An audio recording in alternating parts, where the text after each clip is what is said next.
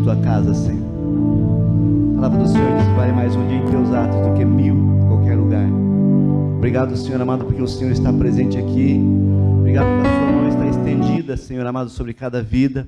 Obrigado porque mesmo em casa as pessoas que estão conectadas conosco, ó Pai, estão recebendo essa graça do Senhor. A unção do Senhor transborda, Senhor. As pessoas que passam aqui na frente, Pai amado, elas são impactadas pelo poder da tua presença, Senhor. Nós oramos para que haja salvação, para que haja milagre, para que haja cura. Obrigado, Senhor amado, por esse tempo de celebração, de louvor, de adoração ao teu nome, Senhor. Queremos a Deus dizer muito obrigado. Nós não merecemos nós não temos, a Deus amado, nenhum mérito, Pai, mas é graça e favor do Senhor.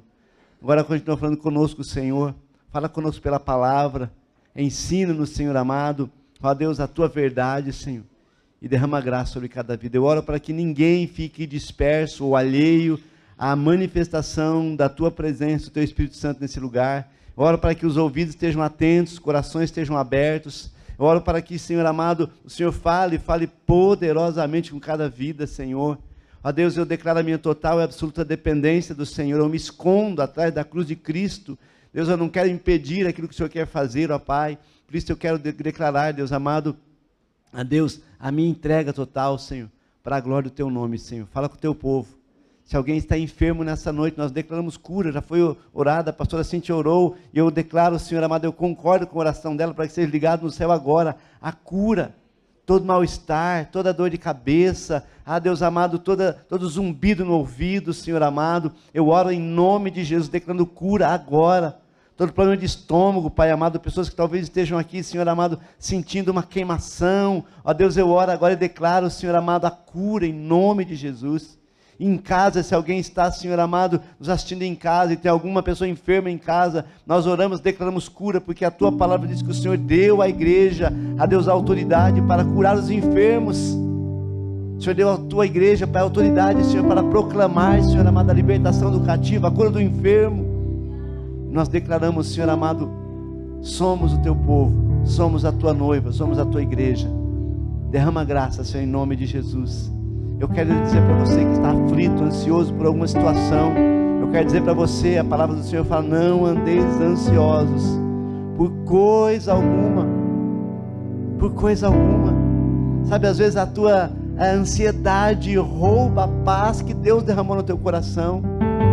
Espírito Santo fala meu coração que essa tem sido, sabe, uma, uma, uma tônica na vida de muitas pessoas, uma ansiedade que rouba a paz, daí não dorme, daí não come, daí não celebra, daí não adora, daí não louva.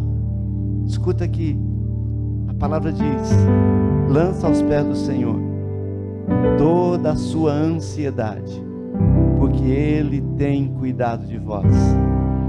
Ninguém cuida de você como Ele. Feche seus olhos. Aleluia. Ninguém cuida de você como Ele. Ele te envolve nos seus braços. Ele fala para você: Filho, filha, eu te amo. Você chorou essa semana. Você chorou por preocupação, ansiedade, medo.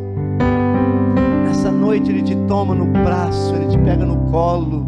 Porque você pode ser grande, você pode ser adulto, você pode ser uma pessoa já vivida, mas para Ele você é filho, filha, Ramanalabashi.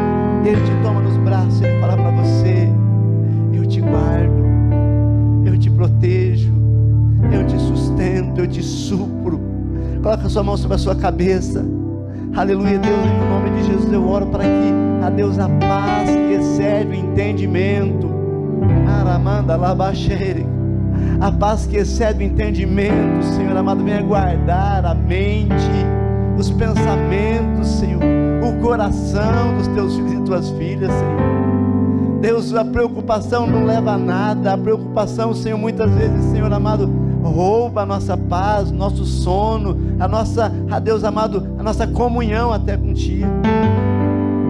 Eu declaro em nome de Jesus, aleluia. Você está no ambiente de paz, você está no ambiente de paz, a paz que excede a todo entendimento paz que Cristo, quando ele entrou naquele lugar que os discípulos estavam fechados, ele entrou e falou: Paz seja convosco. Aleluia. O ambiente mudou, a atmosfera mudou. Há uma atmosfera diferente aqui. Há uma atmosfera diferente aqui. Deus está nesse lugar. Ele está nesse lugar. Oh Deus, obrigado. O Senhor nos trouxe a esse lugar. O Senhor nos trouxe a tua presença.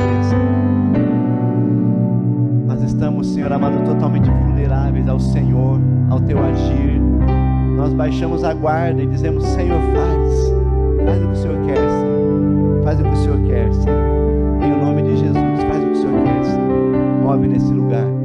Aleluia. Obrigado, Jesus. Obrigado pela tua palavra, Senhor. Obrigado, Senhor. Aleluia. Glória a Deus. Há uma atmosfera tão gostosa aqui. Uma atmosfera tão tremenda. Eu sei que você está sentindo isso.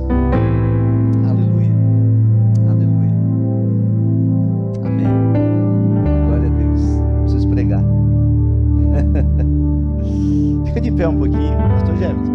Ô oh, Lucas, perdão. Vamos adorar mais um pouquinho. Show. Tem algo diferente nessa noite aqui. Show.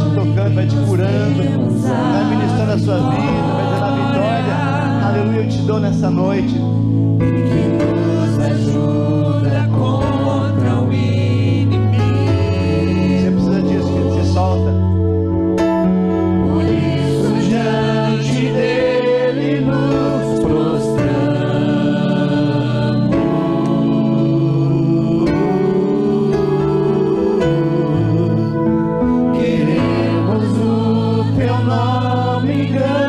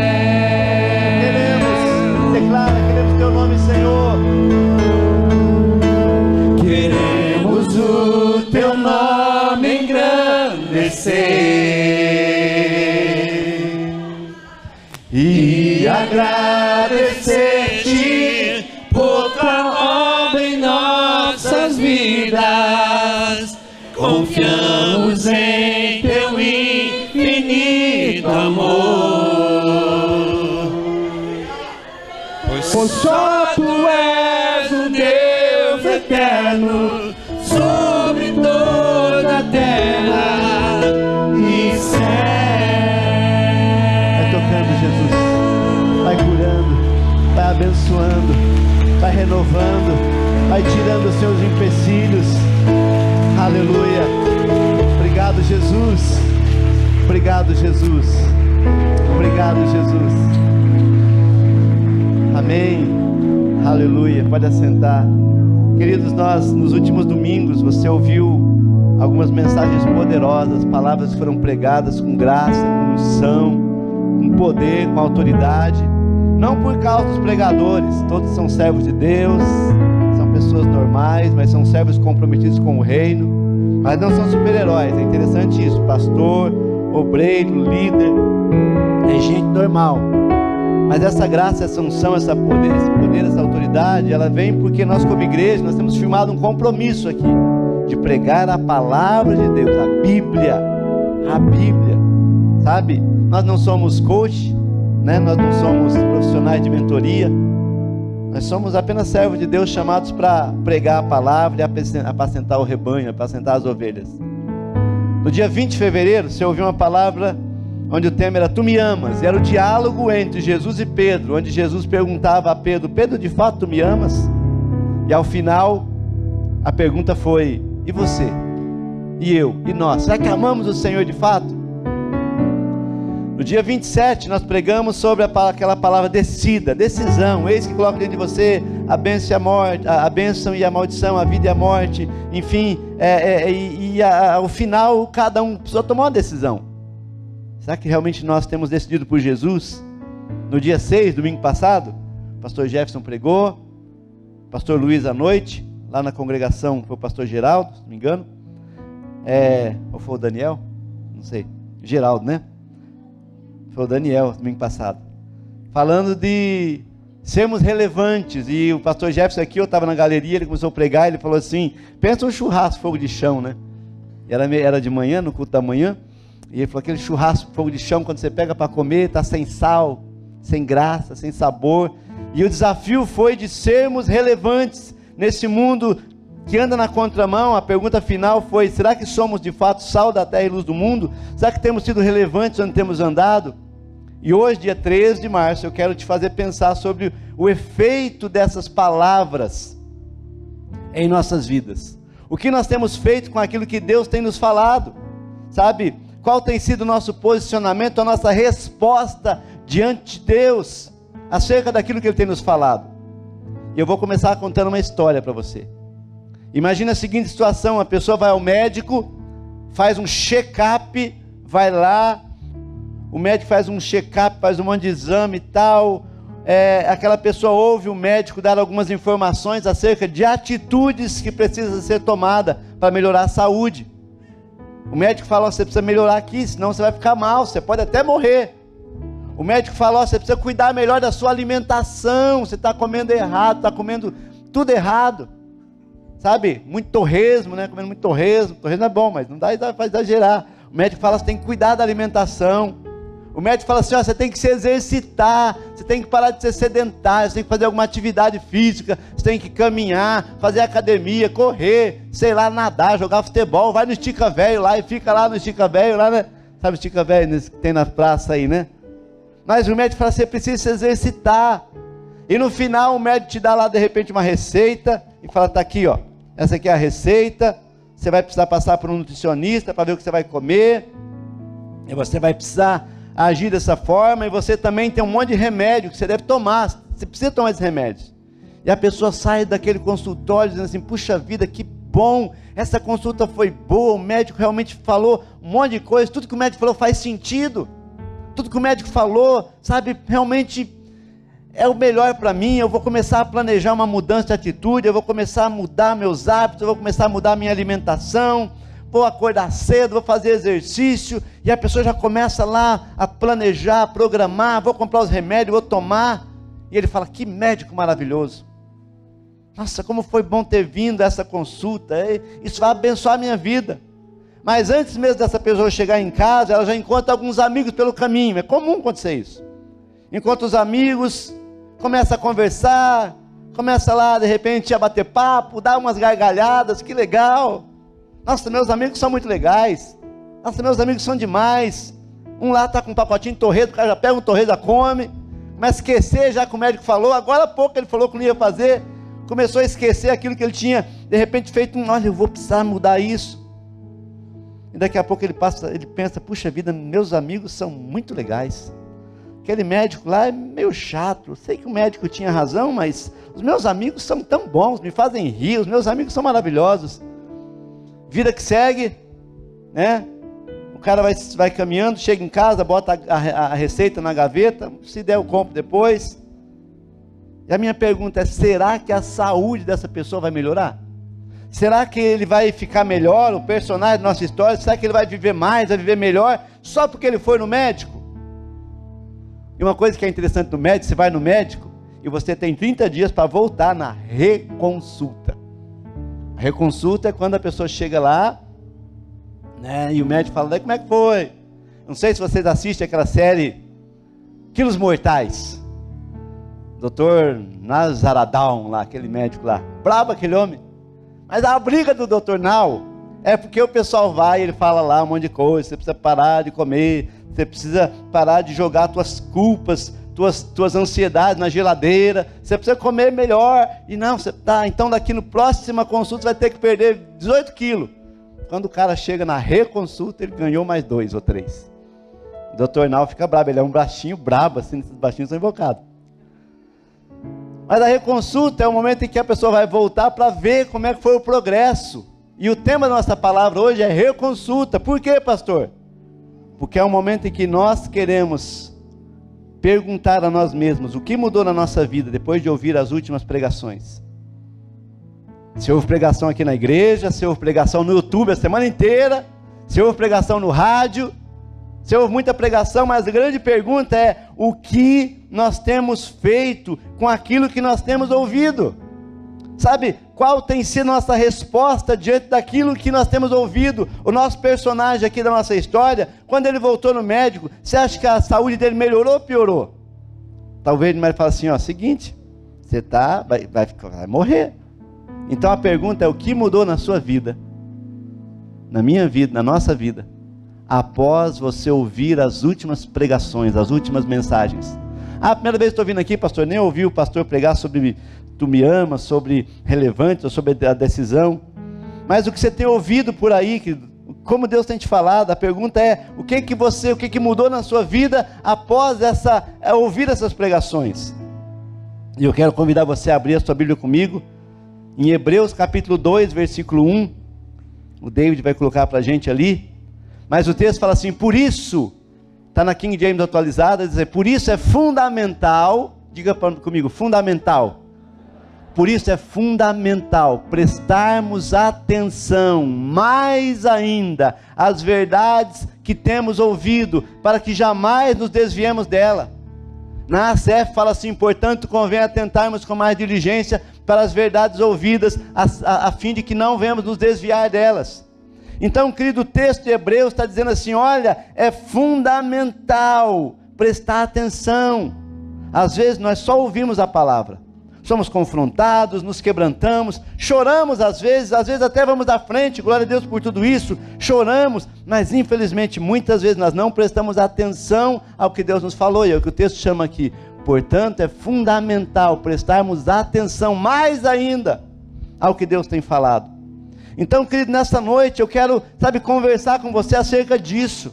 Essa reconsulta que nós estamos passando aqui é para nós pararmos e pensar: o que, que eu tenho feito com o que Deus tem falado para mim? Eu tenho ouvido nessa igreja, ou tenho ouvido de repente dos meus pregadores prediletos, que de repente o pessoal gosta, de um monte de pregador aí. Tem que até cuidar, né? Quem você está ouvindo.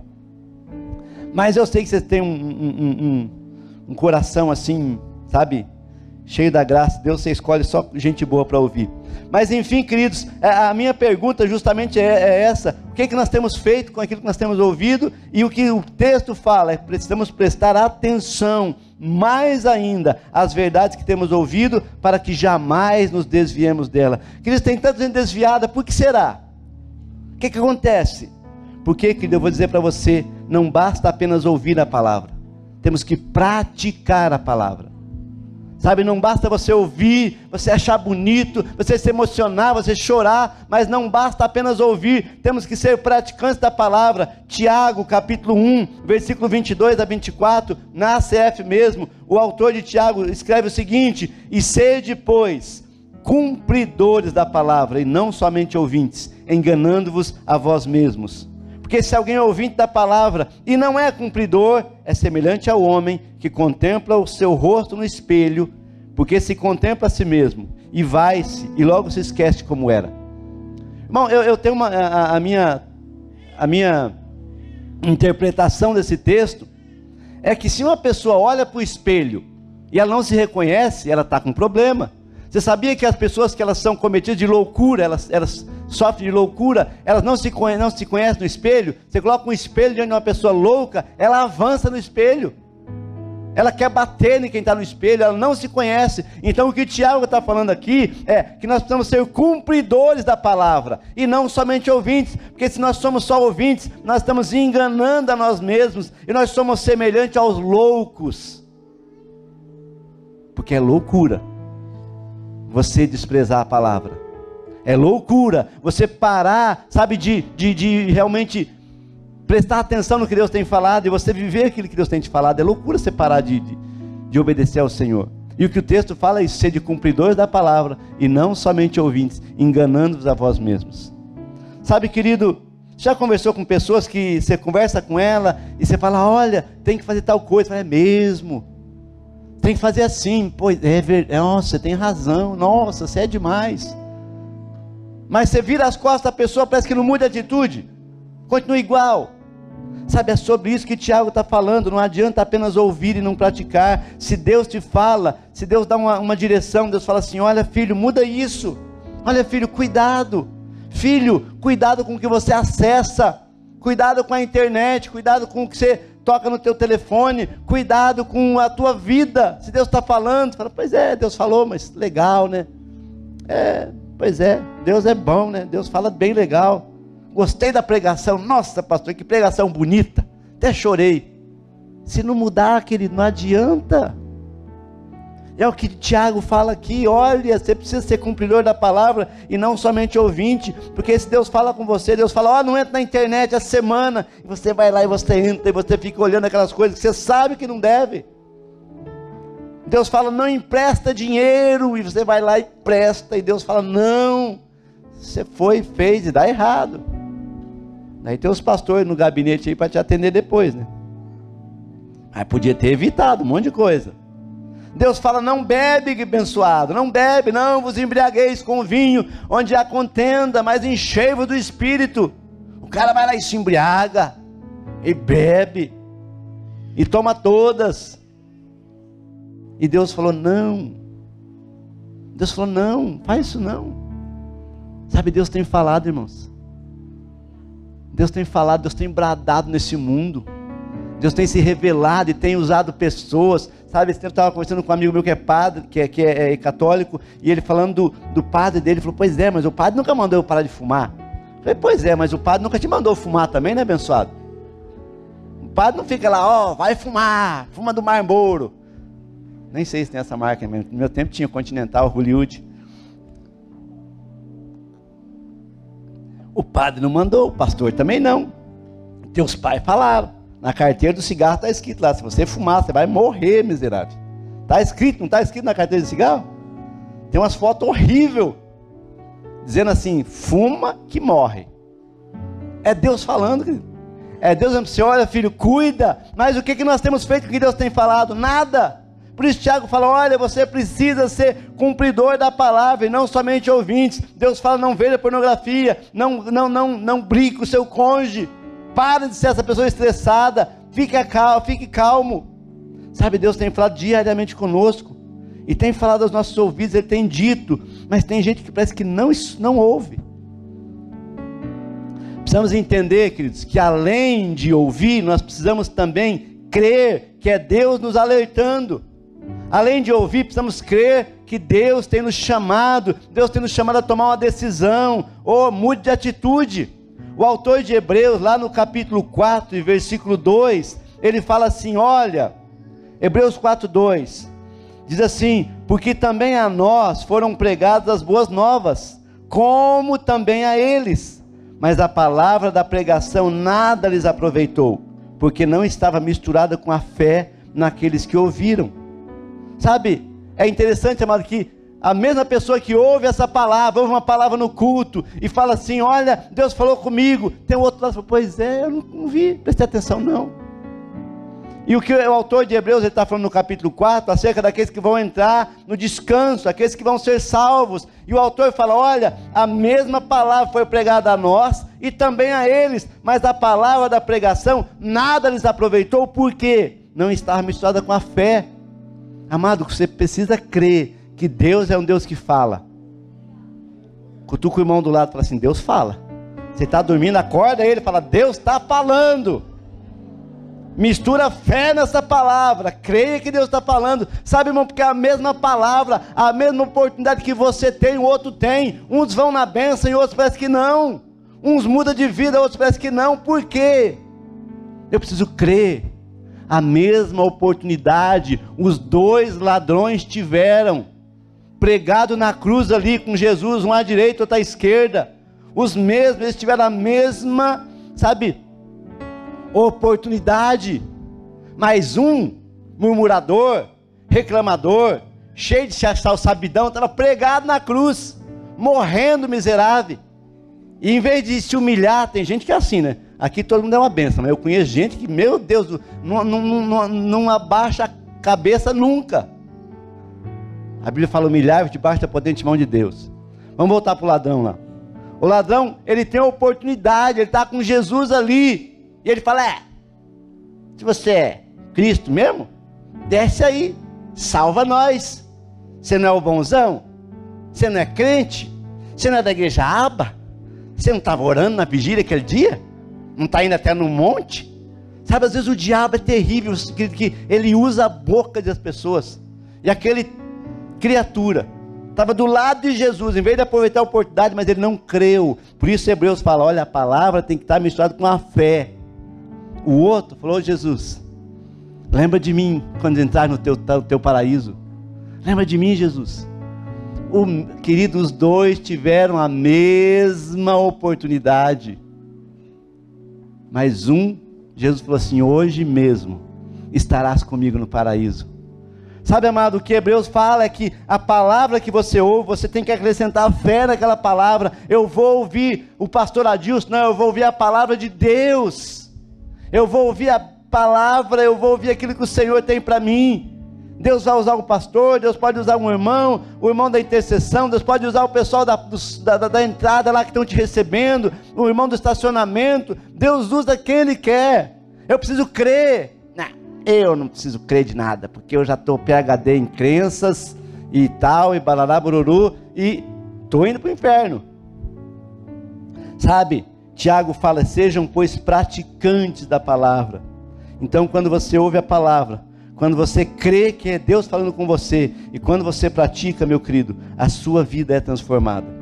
Jesus fala lá em Mateus capítulo 7, versículo 24 a 27, diz o seguinte: Mateus 7, 24 a 27.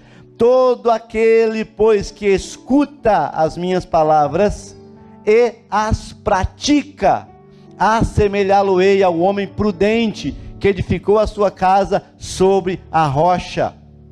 E desceu a chuva, correram rios, sopraram ventos e combateram aquela casa, mas ela não caiu, porque estava edificada sobre a rocha.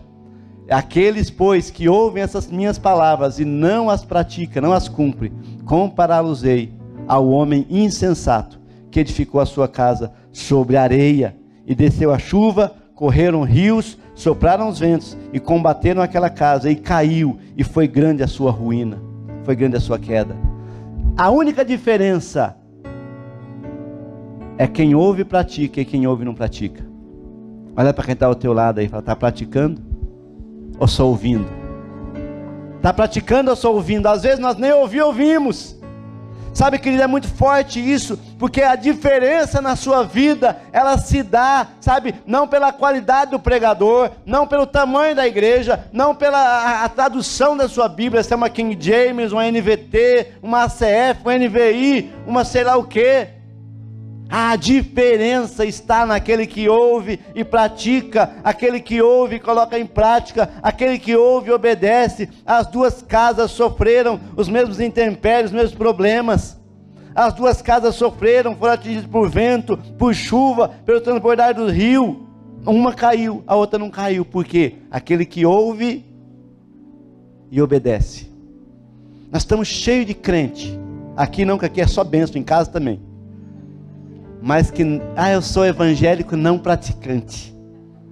Antigamente tinha, né? Eu sou católico não praticante. Não existe não praticante.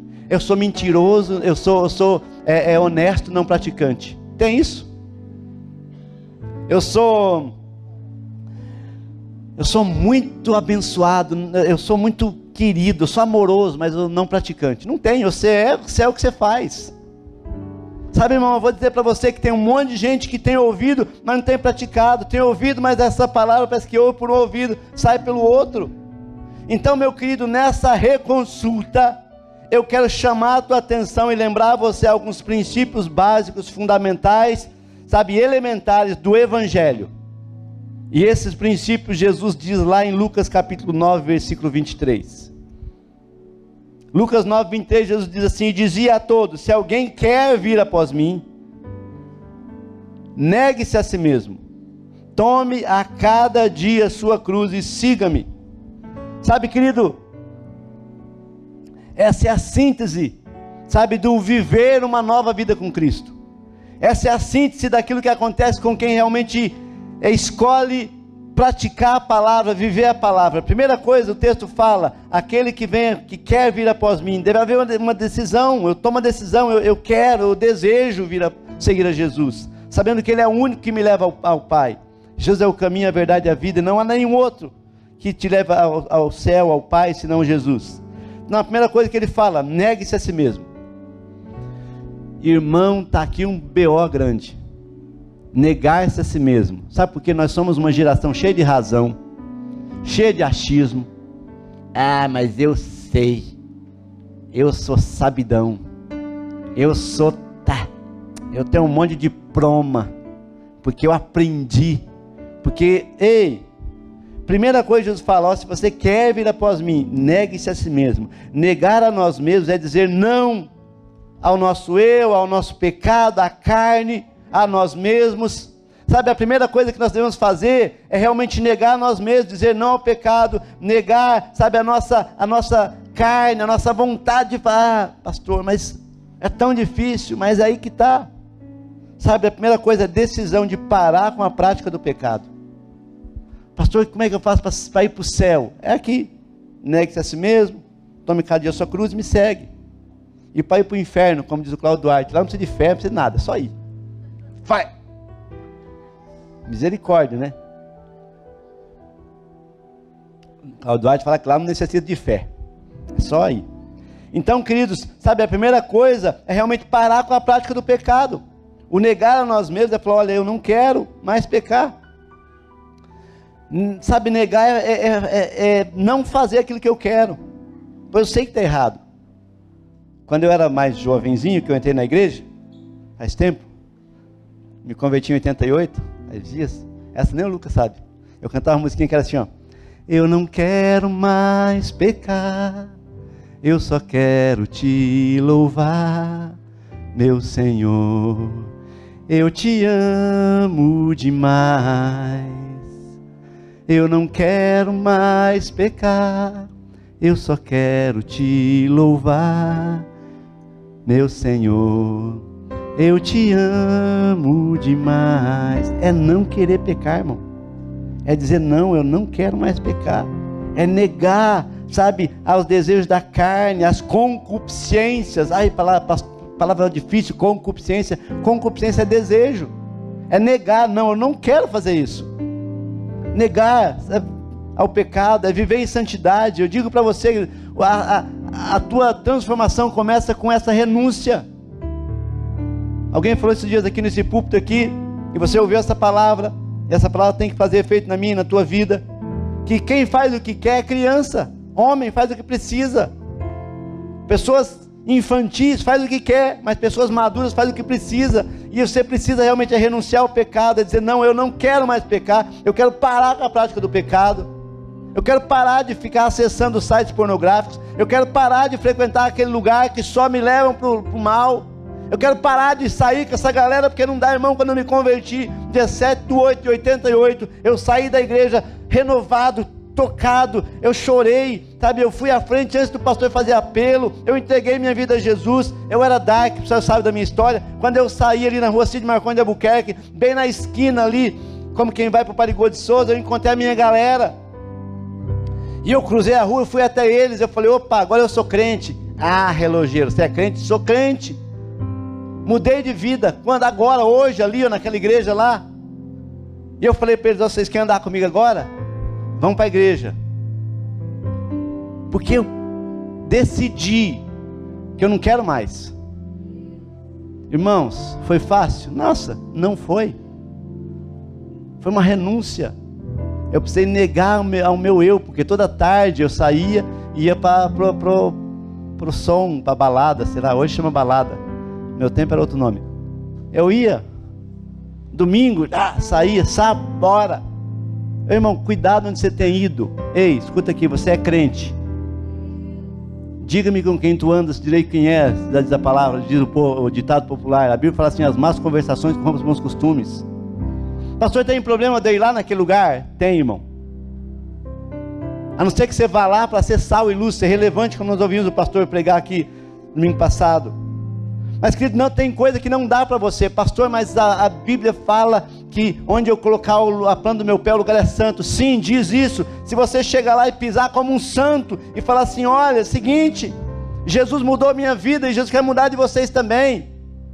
Mas não se você chegar lá e, ô, oh, o que está aqui? Nossa, vou ver se é bom.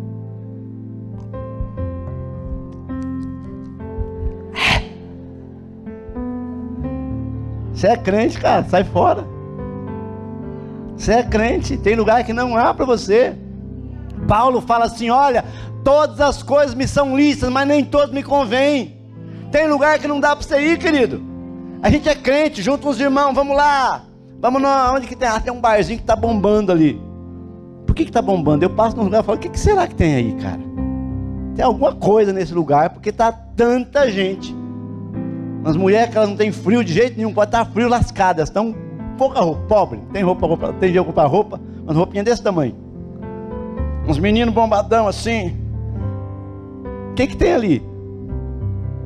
Irmão, tem lugar que não é para você não, filho. Presta atenção.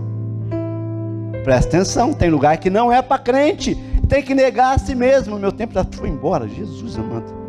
Primeira coisa, negar a si mesmo. Segunda coisa, tomar a cada dia a sua cruz. A cruz é instrumento de morte. A cruz é um lugar de negação do eu. É na cruz que nós levamos nosso pecado. Jesus levou nossos pecados na cruz. E a cruz anulou o poder do pecado.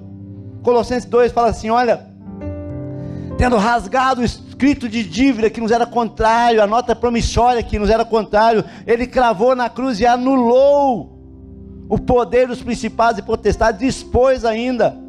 Sabe, então, a cruz é o lugar onde nós levamos nosso pecado. Eu decido, eu não quero mais pecar. Eu vou lá, Jesus, confesso meus pecados. Irmãos, as pessoas não confessam pecado mais.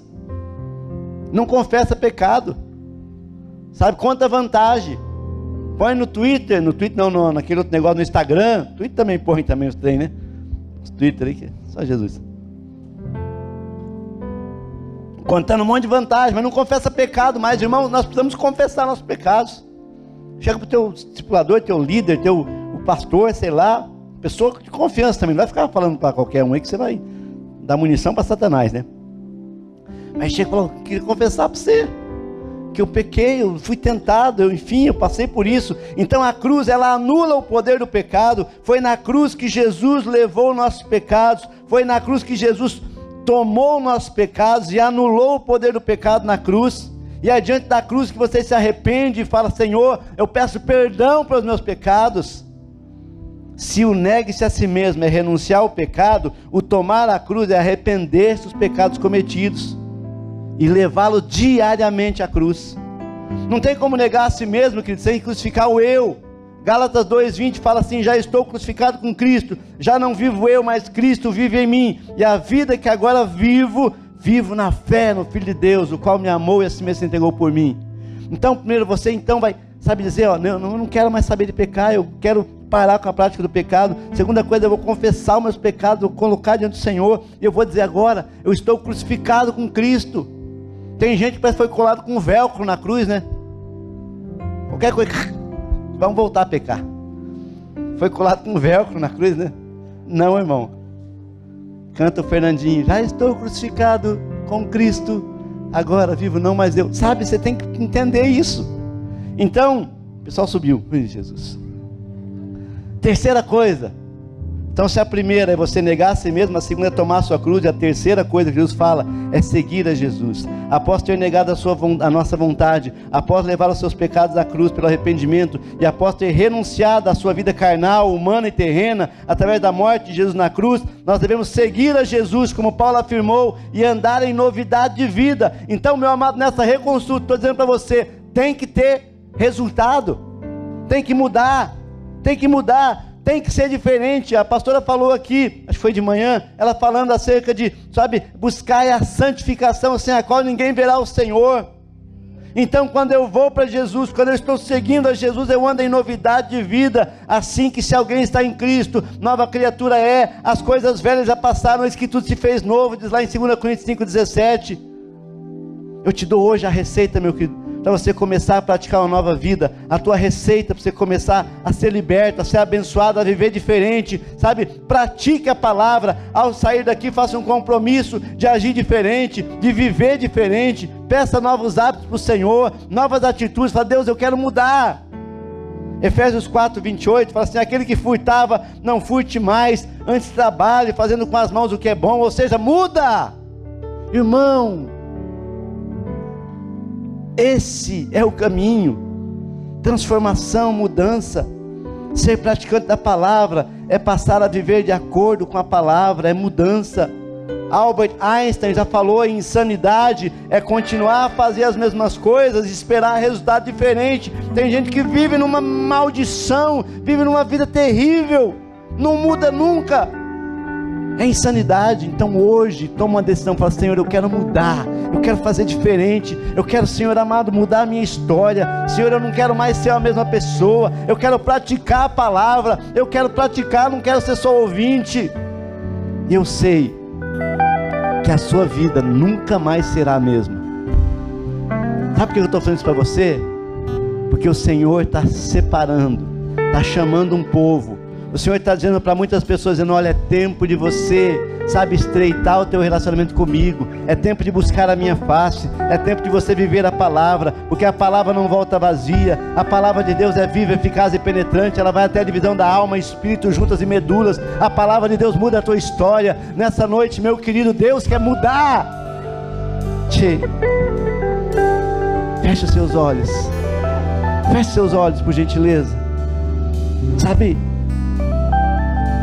Muda, querido. Muda. Muda. Ah, pastor, mas eu sou muito nervoso. Muda. Toma uma maracujina, fique calmo. Ai, pastor, mas eu sou muito ansioso. Não fique ansioso. Ai, pastor, mas eu sou muito bravo, nervoso, nervosa. Calma, muda. Fala, Deus, eu vou mudar. As pessoas vão olhar para mim e falar assim: o que aconteceu com você? Você vai falar: Jesus mudou a minha vida. Jesus changed my life. Uhul.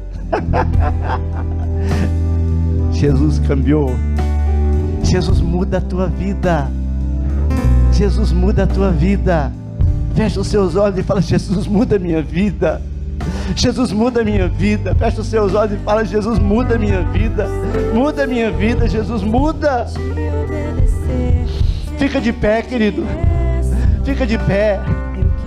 Começa a pedir para o Senhor, fala, Jesus, muda minha vida, muda minha vida, Senhor, eu quero, Senhor, viver diferente. Ah, Jesus, eu não quero ficar frequentando a igreja 5, 10, 15, 20 anos e não mudar nada. Deus quer mudar você. Deus está te chamando hoje, ei. Hoje é o dia da reconsulta. Hoje você vai sair daqui, aleluia, para um novo viver. Você vai sair daqui para um novo tempo. Você vai sair daqui para viver uma nova história. Você vai sair daqui para viver diferente. Você vai sair daqui, aleluia, e você nunca mais será o mesmo.